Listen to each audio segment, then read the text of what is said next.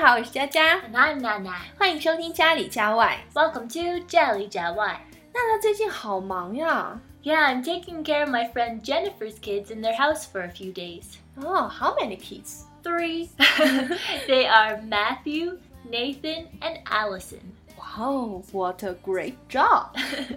他们的名字都好好听哦。我作为英语老师，经常会有学生或者朋友让我给取个英文名字，你应该也遇到过吧？ Yes, it's so hard to find names for others though. 是啊，取名字太难了。不过呢，我们可以给大家提供一下参考，你们呢再根据自己的需要去选择。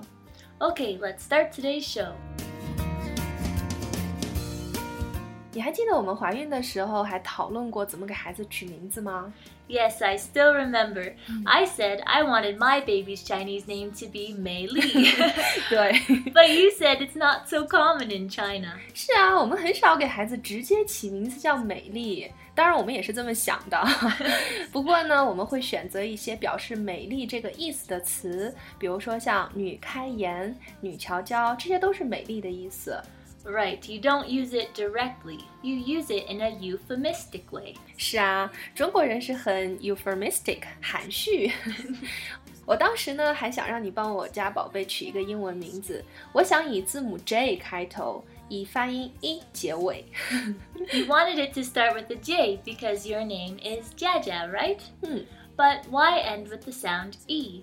我看电视剧里边一般的昵称都是 e 这个发音结尾的，像《Desperate Housewife》绝望主妇里边的女主角 Susan，她老公会叫她 Susie，听起来都觉得甜甜的。 Yes, in English we often add the sound E to the end of words to make them sound sweet and cute, 嗯 especially when we are talking to young kids.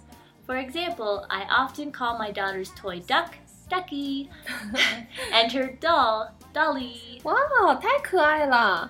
所以你给我家女儿起名叫 Jenny，刚好满足这两个要求。Yes, I like the name Jenny. Even though it's a common name, it's very classical. 是啊，我认为大俗即大雅。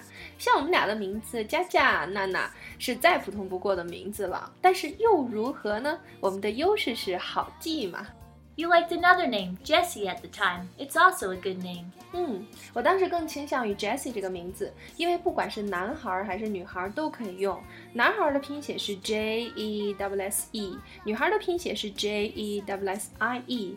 后来呢，生了个女孩，我决定呢把这个名字先留着，如果二胎是个男孩还能用。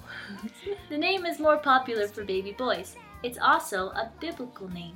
哦，biblical names 是圣经的名字哦。我发现有一个奇怪的现象，像美国啊、英国啊、加拿大人都很少起名叫 Jesus，直接用耶稣的名字。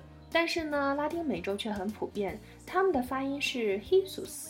Yeah, you're right. In Hispanic cultures, it is very common and respectful to name children Jesus.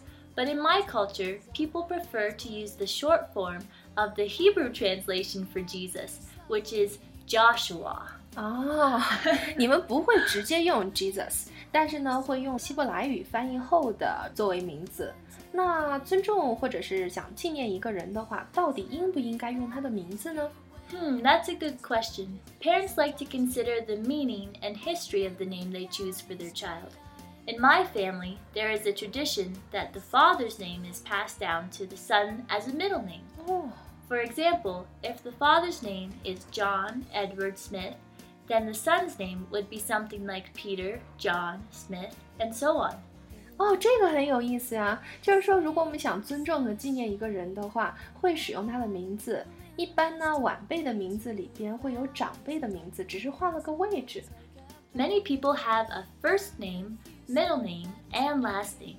The first name is what people call you most of the time. The middle name is usually only used on formal occasions and on formal documents, and the last name is usually the same as the father's last name. 哦，他们会起着不同的作用。哎，那你们起名字的时候会不会查词典啊？ Mm, the dictionary is not a good place to look for a name. Our first names are similar to your family names. They are usually passed down for many years. It's just best to choose one with a nice sound or meaning.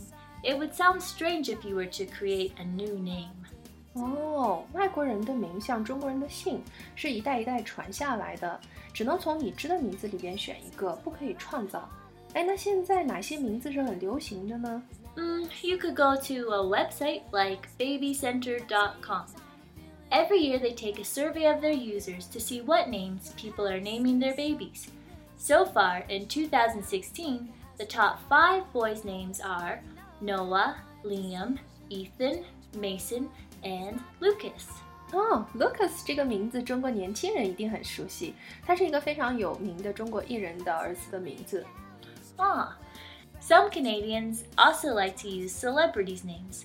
The top five girls' names right now are Emma, Olivia, Ava, Sophia, and Isabella.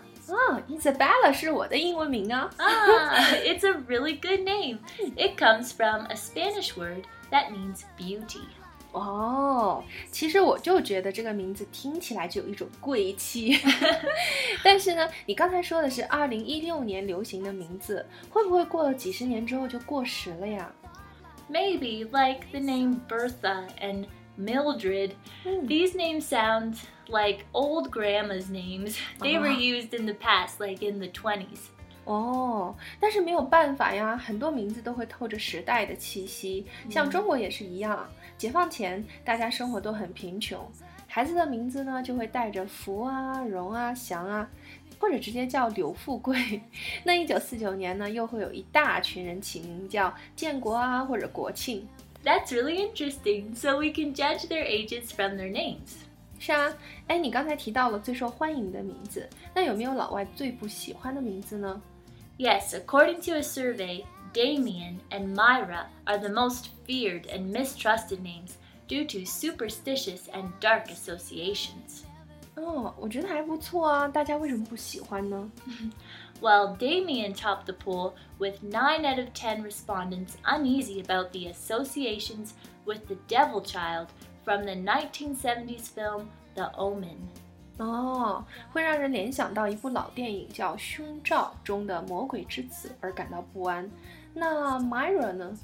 While Myra was the next most feared and distrusted name at 83%, potentially due to associations with the British serial killer Myra Hindley. 哦，该名会让人想到美国的连环杀手。 Hmm. More than a third of respondents said they believed that teachers gave higher marks to children with an attractive name, and 70% of people said they would pass judgment about a person's lifestyle and character based on their name. 嗯，超过三分之一的受访者认为，老师在打分时往往会偏向那些名字好听的孩子。百分之七十的人说，他们会依据一个人的名字来判断他的生活方式和性格。 That's right. 这起名字真的是好重要啊！那看来英文名不能随便起。 Yes, I find in China some English names that sound pretty and innocent to Chinese people, like Coco, Candy, and Angel, are actually common stripper names. 哦，不会吧？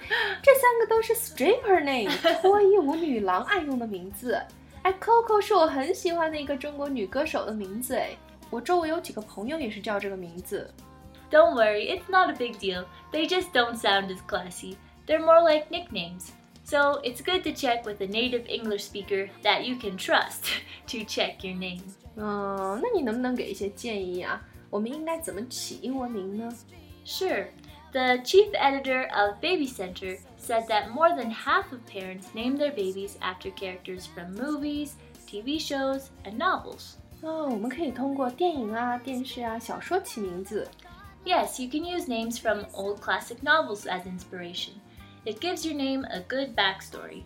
For example, you could choose the name Oliver from Charles Dickens' book Oliver Twist, or the name Elizabeth or Beth for short from Louisa May Alcott's book Little Woman. 哦，这个办法好啊，所以还不用担心名字会 outdated 过时。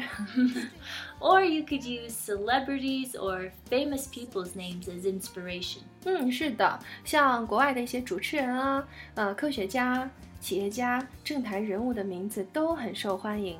外国人起名字的时候呢，也会优先选择。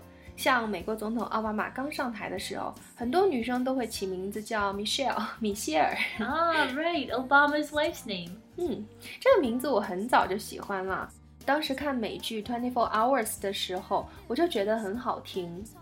Right, but you need to be careful because some celebrity names aren't good to use, such as Lady Gaga and Madonna.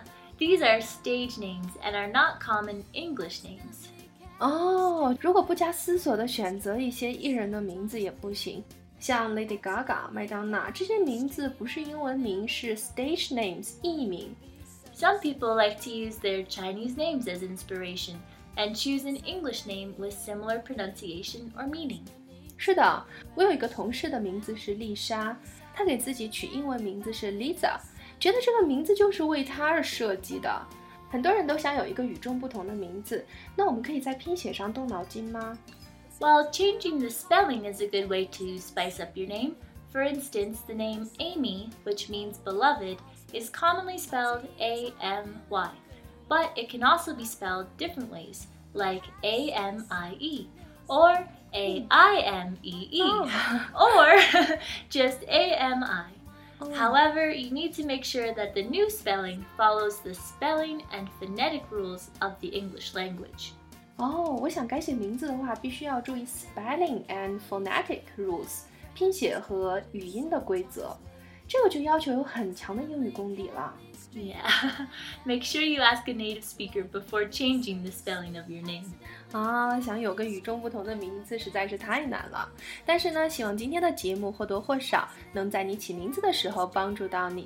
好啦，今天的节目就到这里。如果你喜欢我们的节目，可以关注我们的微信公众号，也可以在 iTunes 的播客、荔枝 FM、喜马拉雅 FM 中播放、订阅或评论。感谢你的收听，下周见喽！See you next time.